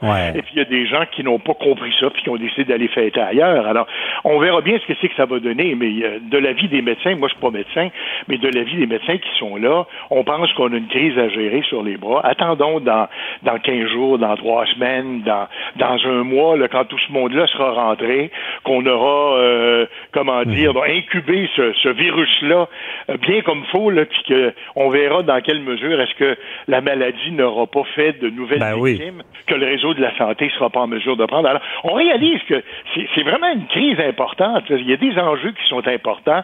Et quand le ministre de la Santé dit, je vais exiger du gouvernement fédéral qu'il impose aux voyageurs qui arrivent de l'étranger de passer un test, donc de se présenter avec un test qu'ils ont fait à leur destination, là où ils sont en voyage à l'heure actuelle, et d'en faire un nouveau quand ils débarquent de l'avion, ben là, on réalise que dans le fond, on vient de se donner des mesures de contrôle pour être capable C'est une bonne... Euh, c'est une bonne gestion de crise, ça. C'était la chose à faire. Du, du, moins savoir qui, qui est contaminé ou pas à l'arrivée, ben, ça, ça peut rassurer tu comprends qu'à partir de maintenant, la grande question qui va se poser, si on veut être capable justement de s'assurer que le réseau, euh, le réseau de la santé n'éclate pas, c'est d'être capable de contrôler l'éclosion puis le développement de la maladie. Je te rappelle qu'on avait tous accepté une espèce de, confinement, en tout cas, c'est pas aussi strict que celui qu'on a déjà connu, mais une espèce de confinement jusqu'au 11 janvier. Mais là, on réalise qu'avec la situation, qu'avec ce qui se développe, qu'avec ce qu'on anticipe, qu'avec l'arrivée du nouveau virus ou de la nouvelle forme de virus qui semble être plus contagieuse que la précédente, est-ce que vraiment on va pouvoir le 11 janvier, quand on va y arriver, euh, comment dire, lever, lever le confinement qu'on s'imposait tous pour reprendre un peu nos activités? Moi, c'est la crainte que j'ai. ben c'est la frustration qu'on a de, de est-ce que ça va venir des voyageurs? On ne sait pas trop. En passant aussi, je, je le dis, on voyait dans la conférence de presse, euh, Christian Dubé, disant qu'il attendait des réponses du fédéral pour tester les gens à l'arrivée. Mais en passant, le Québec, avec la, loi sur la santé publique puis euh, l'état d'urgence sanitaire, a ce pouvoir-là. Euh, le, gouvernement Legault peut tester les gens qui ont voyagé. C'est prévu dans la loi qu'on peut tester des, gens précisément pour certaines raisons. c'est déjà une bonne nouvelle que j'ai bien compris euh, de la conférence de presse de, de Christian Dubé hier, c'est euh, le personnel qu'il faudra affecter à ces tâches-là. Ce qu'on comprend, c'est que oui, il va falloir passer des tests, mais là, tu dis, déjà, mes hôpitaux sont presque au point de rupture. Déjà, j'ai pas assez de personnel pour m'occuper des gens qui sont mhm. malades dans les hôpitaux. Puis là, il va falloir que je dégage une partie de ces personnes, de ces, de ces personnes-là pour faire des tests sur ceux qui vont débarquer de l'aéroport. Alors, c'est un peu ça que, dans le fond, Dubé demande au fédéral. Est-ce que le gouvernement fédéral, non seulement va le faire, ce qu'il a le droit de faire, ou le Québec a le droit de faire, mais si le fédéral va affecter le personnel nécessaire pour qu'on soit capable de faire ces tests-là, parce que déjà au Québec, on commence à trouver que l'élastique commence à être tendu. Ben oui. Puis les tests, puis aussi, euh, ça semblait ressortir à la conférence de presse. Qui va vérifier? Euh, si les gens respectent leur quarantaine? On semblait euh, vouloir... C'est sûr que c'est plus facile si c'est le fédéral qui s'en occupe. Euh, étant responsable des frontières. Mais euh, ce que j'ai trouvé quand même intéressant, le ministre a dit, ben s'il s'en occupe pas, on, va s'en occuper.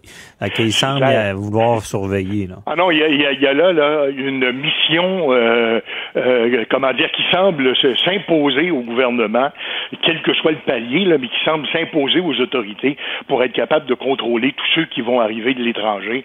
Dans quelle mesure est-ce qu'ils sont malades et ceux qui le sont, est-ce qu'ils vont respecter les normes de confinement qu'on se donne? Alors, euh, puis là, euh, à côté de ça, là, comme si c'était pas assez, ben je te rappelle qu'on a aussi euh, un questionnement qu'on est en train de se faire sur les vaccins, sur le nombre de vaccins, sur sa distribution, sur les mhm. sites où on va être capable de vacciner. On comprend qu'on a un réseau d'endroits où on pourrait aller se faire vacciner qu'on est en train de développer, mais il n'y a pas assez de vaccins au moment où on se parle pour être capable d'assurer la distribution de ces, vaccins-là à la population. Alors bon, écoute, ça fait des choses à gérer. Il y a des marrons. Ben oui, il y a de la gestion. Mais euh, Richard, on va s'en reparler plus tard, c'est sûr.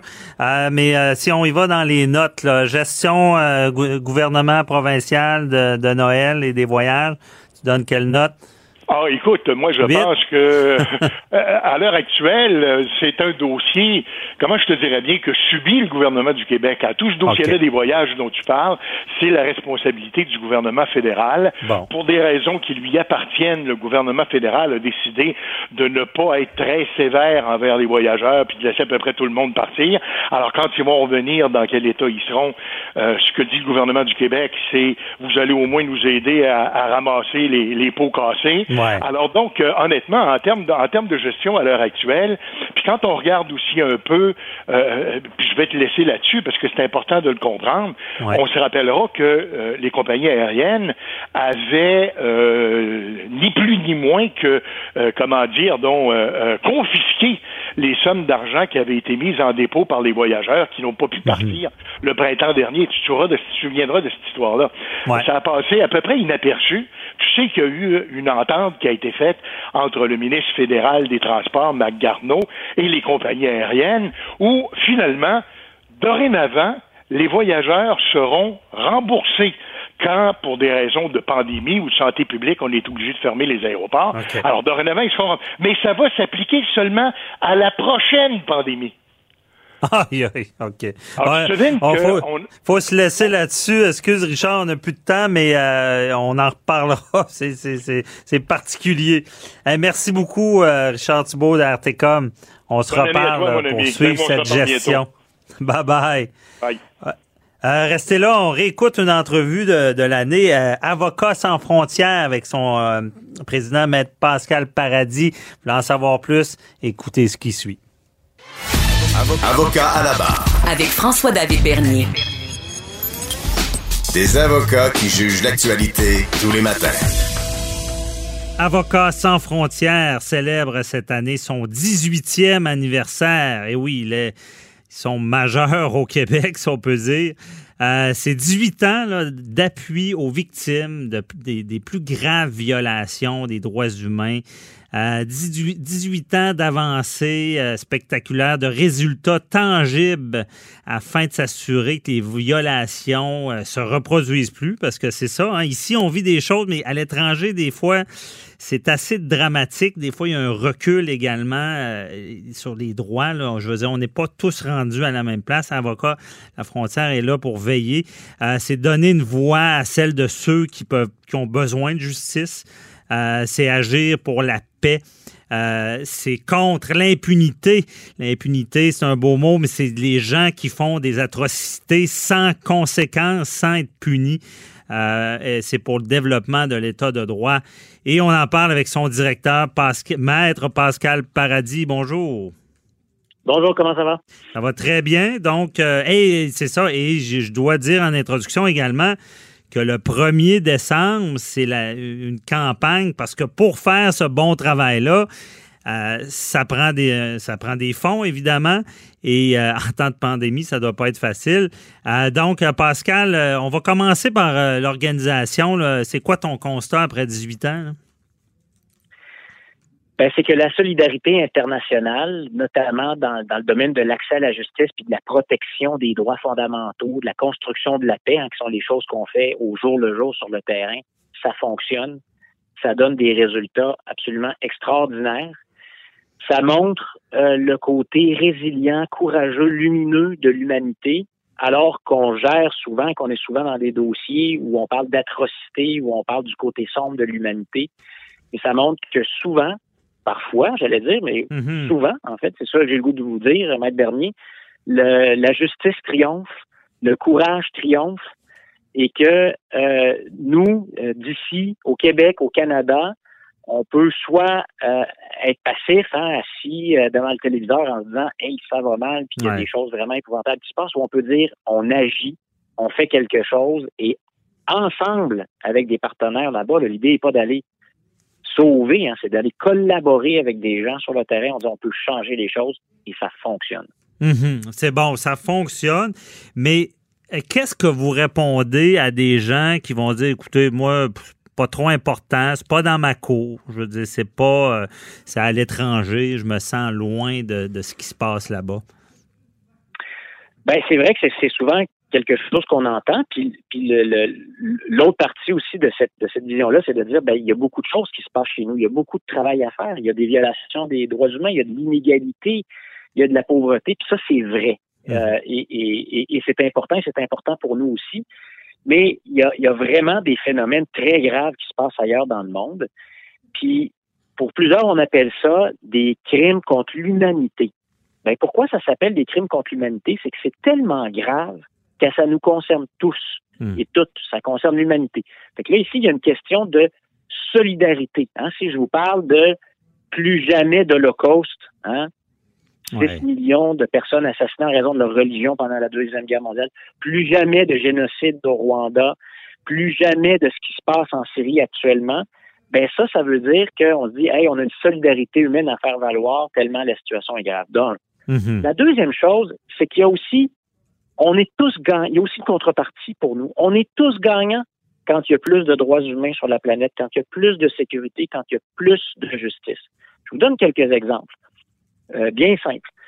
Mais le fait, par exemple, nous, on travaille notamment au Mali. Le Mali, c'est un pays qui a été déchiré par un autre conflit interne dans les dernières années et où il y a eu même une grande partie du pays qui a été occupée et gérée par des groupes de terroristes associés à Al-Qaïda au Maghreb islamique. Mm quand tu travailles à faire en sorte que les victimes puissent se faire entendre, puissent obtenir justice, faire condamner leur bureau, leur bourreau, ceux qui ont fait euh, déclarer des mariages forcés, des viols collectifs, des, des amputations euh, pour des toutes sortes de motifs euh, avec des tribunaux illégaux qui étaient constitués puis qui appliquaient des lois religieuses, etc.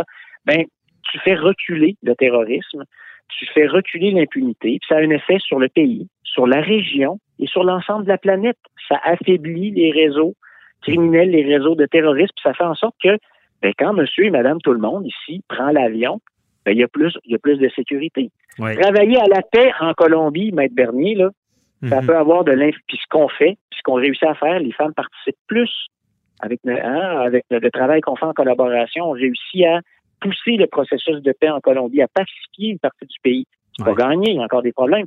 Et ça, ça peut avoir de l'influence sur l'économie canadienne, parce qu'il y a beaucoup de compagnies canadiennes qui travaillent en Colombie, sur le prix des fleurs qu'on paye hmm. pour euh, faire un cadeau aux, êtres chers, parce que beaucoup des fleurs qu'on a viennent de la Colombie.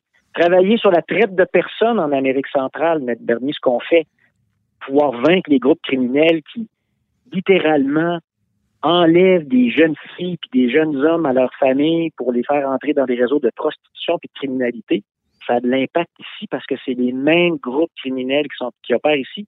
Puis il y a même des jeunes femmes d'ici qui se retrouvent là-bas. Puis il y a même des jeunes femmes de là-bas qui se retrouvent ici. Donc, c'est un monde interrelié dans lequel on vit. C'est bien expliqué. On comprend bien que ça nous touche euh, quasiment directement. Et euh, il y, a aussi ces, ces mythes-là, profitons-en pour les défaire. Il y, en a des fois qui disent, ben, regarde, c'est une goutte d'eau dans l'océan. Parce que tout à l'heure, vous parliez de, que ça fonctionne. C'est ça, c'est qui c'est pas seulement des, du travail qui reste vain. Vous avez vécu des, choses où est-ce que vous dites, OK, notre travail a fait la différence. Oh, il y a, il y a, des avancées extraordinaires. Il y a, il y a des pays qui ont été mis sur le chemin de la paix ou de la réconciliation par toutes sortes d'actions, hein, pas juste celles de notre organisation en collaboration avec nos partenaires locaux, toujours, toujours, parce que ça, j'insiste, hein, nous, on va pas mhm. faire les choses à la place des gens là-bas, on va aider, on va collaborer. Mais le Mali dont on vient de pays, dont on vient de parler, ben c'est un pays où maintenant il y a une commission vérité, justice, réconciliation qui a été mise en place, qui permet à des milliers de femmes de témoigner, euh, de demander des réparations pour les violences qu'elles ont subies, de contribuer à nourrir le processus de paix, réconcilier les communautés. Euh, et, ça, donc, il y a une contribution canadienne, il y a une contribution via notamment Avocats sans frontières. Ça change tout. Même chose en Colombie. Hein. donc, il y a un processus de paix actuellement euh, auquel, on, euh, auquel on participe. Il y a une démobilisation des acteurs armés pour leur réintégration dans la vie civile, la pacification des communautés. On y contribue. On a fait condamner des dictateurs des hmm. chefs militaires qui collaboraient finalement avec des groupes armés pour faire violer des femmes, pour faire tuer des enfants. Euh, il y, a, y, a, donc il y a, une nouvelle jurisprudence qui est créée. Jurisprudence, ça, ça veut dire c'est quand les tribunaux rendent des décisions, ça donne des modèles ouais. qui vont permettre d'être utilisés après, puis d'être répétés, puis de dire hey, ça c'est des affaires, c'est fini, on tolère plus ça. Euh, il y a des nouvelles politiques qui ont été développées euh, notamment pour contrer la violence basée sur le genre, pour donner des outils à ceux qui veulent euh, l'empêcher. Donc, il continue à avoir beaucoup de violence, il continue à avoir beaucoup de conflits, mais il y a beaucoup de choses qui avancent. Il y a beaucoup plus de normes qu'avant qu'on peut utiliser. Et, euh, et, les règles du jeu changent. Et c'est des acteurs, notamment comme, comme ces centaines de bénévoles qui donnent de leur temps avec notre organisation, avec nos partenaires, qui y contribuent. Mm-hmm. Donc oui, il faut que les gens disent il y en a de l'espoir, puis il y en a beaucoup de choses qui fonctionnent, même dans un contexte difficile euh, comme celui dans lequel ben on y compris en compte tenu de la pandémie. Ben oui, certainement. Puis ce qu'on se rend compte, c'est ça, c'est l'exemple. C'est comme on dit en bon québécois, ça, fait des petits, ces actions-là.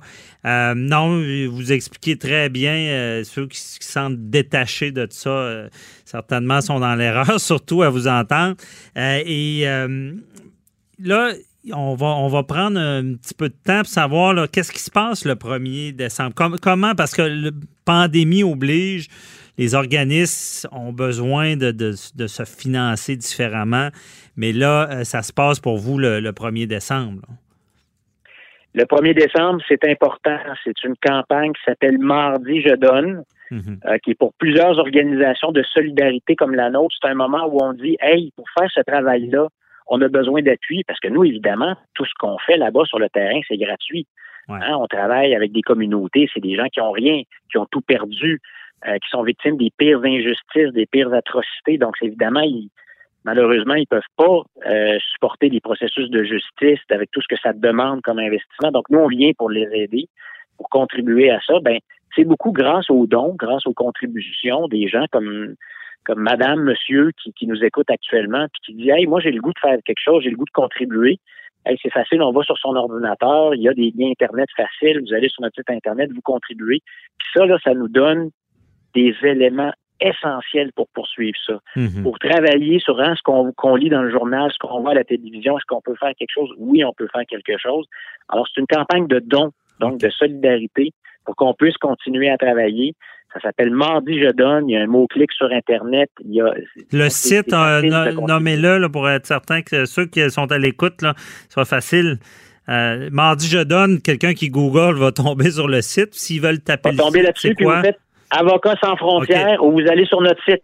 ASF comme dans Avocats sans frontières, Canada.ca, puis ça va aller, puis ça, c'est c'est un coup de main, puis en plus de savoir que les gens disent Hey, moi je crois à cette cause-là, puis tous les dons sont bons, hein, les, les 10 dollars, les 20 dollars, ben, les 100 dollars, puis les 1000 dollars, on les prend aussi. C'est sûr. Mais tous les dons sont bons parce que euh, vous l'avez dit, là, même hey, en temps de COVID, là, nous, il y a des gens avec qui on travaille, là, des, des défenseurs des droits humains qui ont continué à faire le travail. Ouais. Il y en a qui ont contracté la COVID.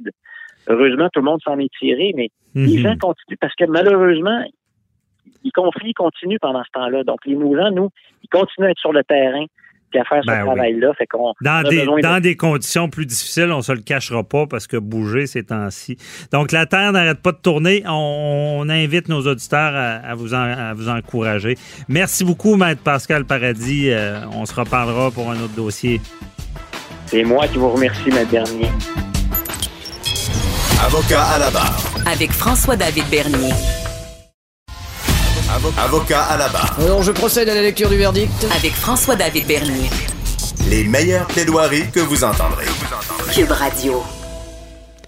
La conduite dangereuse, toujours en hausse, selon un sondage de l'Association canadienne des automobilistes, le CAA.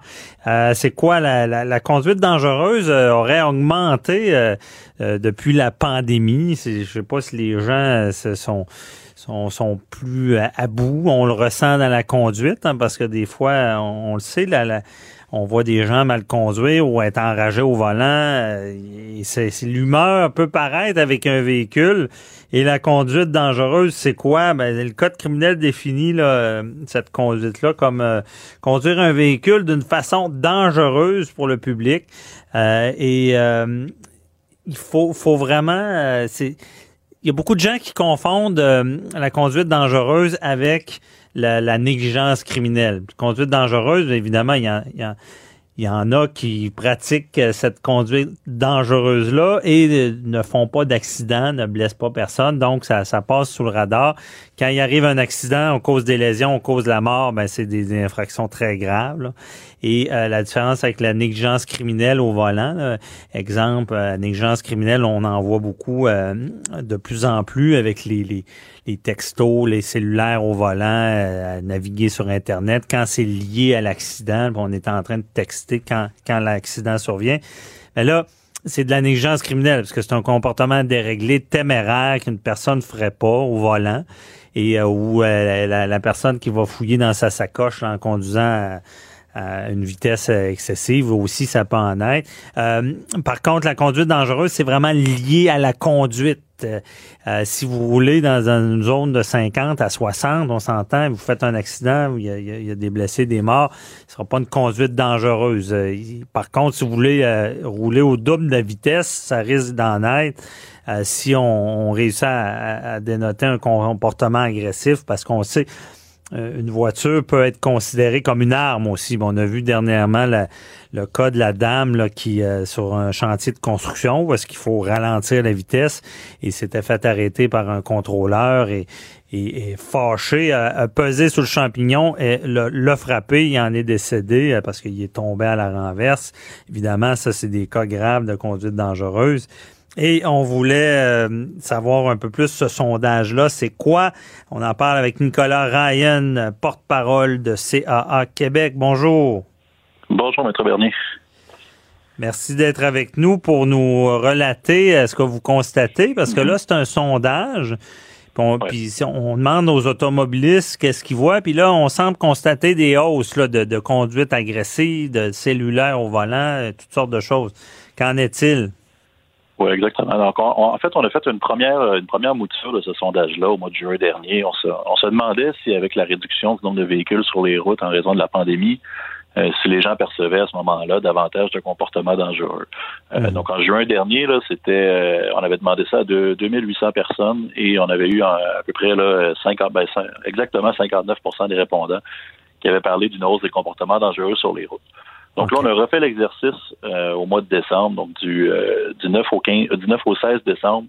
On a demandé à 1528 Canadiens, là, est-ce que vous voyez encore est-ce que vous percevez qu'il y a davantage de comportements dangereux sur les routes?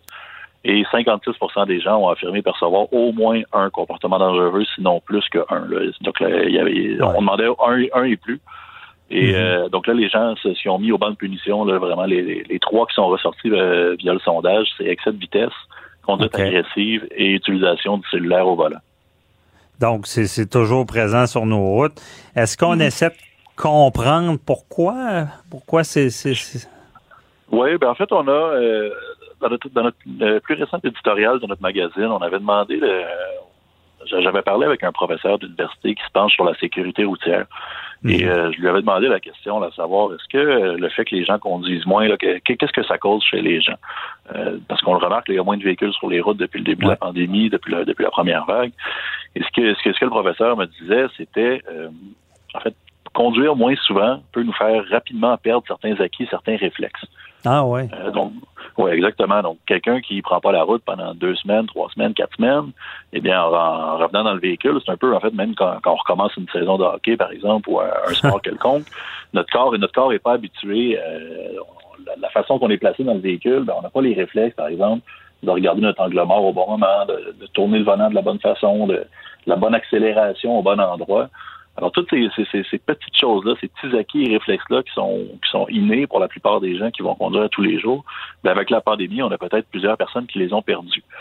Euh, ce faisant, ça peut mener justement à des comportements, euh, par exemple, si on parle de conduite agressive, ben peut-être que les gens vont sentir que c'est une conduite agressive s'ils sont coupés, par exemple, par quelqu'un qui peut-être n'avait pas pris le volant depuis quelques jours, quelques semaines. Euh, mm-hmm. Alors, c'est pour ça qu'on parle de perception davantage là, que de comportement. Là, si vous voulez, euh, aperçu ou euh, de, visu qui, se, qui, se, traduit peut-être en infraction ou, euh, ou en accident, par exemple. OK. Donc, il y a comme plus de conducteurs du dimanche parce que des fois, on dit conducteurs du dimanche, ça existe, je pense, pour de vrai. des fois, on dirait qu'il y a des gens qui sortent le dimanche qui conduisent moins souvent et là, on se fait couper ou des choses comme ça. Ben oui, exactement. OK, donc ils conduisent moins souvent. Et mhm. euh, le fait qu'il y ait moins de voitures, est-ce que ça favorise la vitesse, d'après vous?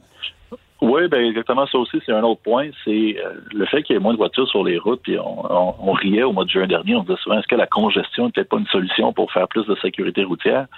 Euh, c'est dès qu'on a une route qui est un peu plus libérée, on va sentir un faux sentiment de sécurité chez les conducteurs. Donc, si on, on, est en train de rouler, il n'y a personne devant nous, il n'y a personne derrière nous, on a une belle ligne droite euh, qui, qui, se profile, ben, peut-être que les gens vont avoir tendance à peser sur l'accélérateur un peu plus. Euh, mhm. Peut-être que quelqu'un va se dire hey, c'est le bon moment pour changer de, de, poste de radio ou pour changer la musique sur mon téléphone ou pour regarder si j'ai reçu un petit message sur mon téléphone. Et pourtant, on, le dit, c'est un faux sentiment de sécurité. C'est d'adopter des comportements dangereux en pensant que c'est sécuritaire. On n'est pas à l'abri d'une plaque de glace, on n'est pas à l'abri euh, de, de d'un obstacle sur la route. Et surtout mhm. à l'approche de l'hiver, c'est particulièrement euh, inquiétant de voir que les, on remarque autant de comportements dangereux sur les routes. Ouais, des fois, on se demande euh, comment ça les gens ralentissent pas.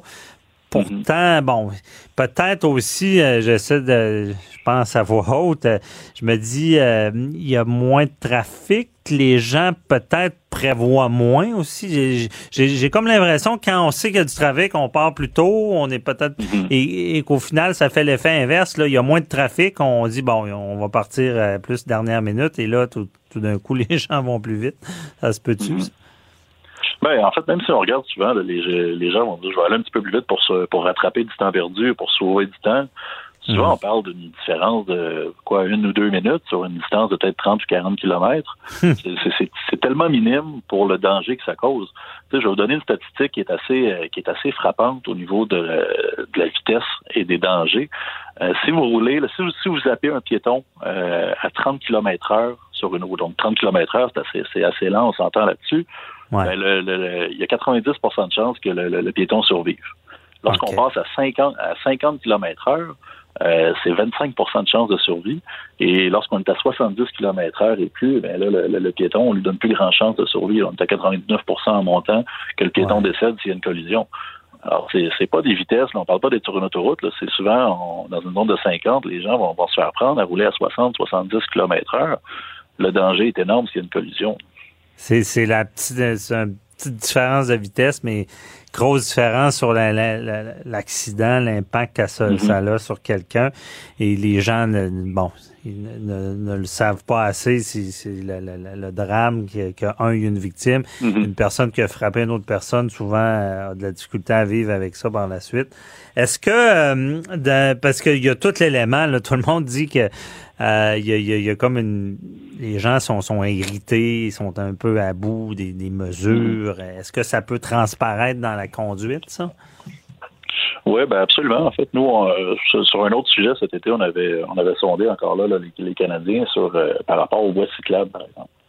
Donc mm-hmm. on sait que c'est un, sujet qui, euh, qui est à Montréal, la mobilité, tout ça, on en parle souvent ce que les gens me disaient dans, les sondages, c'est que plus on met de restrictions, plus on met de, balises négatives, si vous voulez, ça va irriter les gens, puis ça peut, ça, peut se ressentir dans la conduite. Donc, les, les, fait que les gens, c'est ça, plus on met de, de, limitations, plus on met de restrictions euh, à la conduite, mais ben, les gens, c'est ça, vont être irrités. Donc, si au quotidien, on vit avec cette irritation-là, on conduit moins souvent, on prend le, on prend le volant, est-ce qu'on est un peu plus irritable et irrité? Euh, fort probablement. Ça serait ça, mhm. il faudrait, faudrait le prouver, mais ben, on, peut on peut on peut s'imaginer que ça va transparaître. Merci beaucoup Nicolas Ryan, porte-parole du CA, de nous avoir éclairé avec ce sondage très intéressant. Je vous souhaite une belle journée. Merci à vous aussi. Merci, bye bye c'est tout euh, pour l'émission. Le 30, demain le 31, euh, donc euh, la veille du jour de l'an. Et ça, ça sera le. Il y, a, Patrice Ouellette qui va être là, une, une, entrevue qui va être très intéressante et constructive parce qu'il va nous dire comment choisir nos résolutions pour la bonne année et surtout comment les respecter. C'est pas toujours évident. Euh, donc, une grosse émission demain pour ma dernière de la d'avoir tenu le fort durant le temps des fêtes. C'était euh, un honneur pour moi. Donc, on se retrouve demain. Et merci à toute l'équipe aussi, Achille Moinet, Frédéric Remonkel, Hugo Veilleux, Mathieu Boulet. On se retrouve demain. Bye bye. Cube Radio.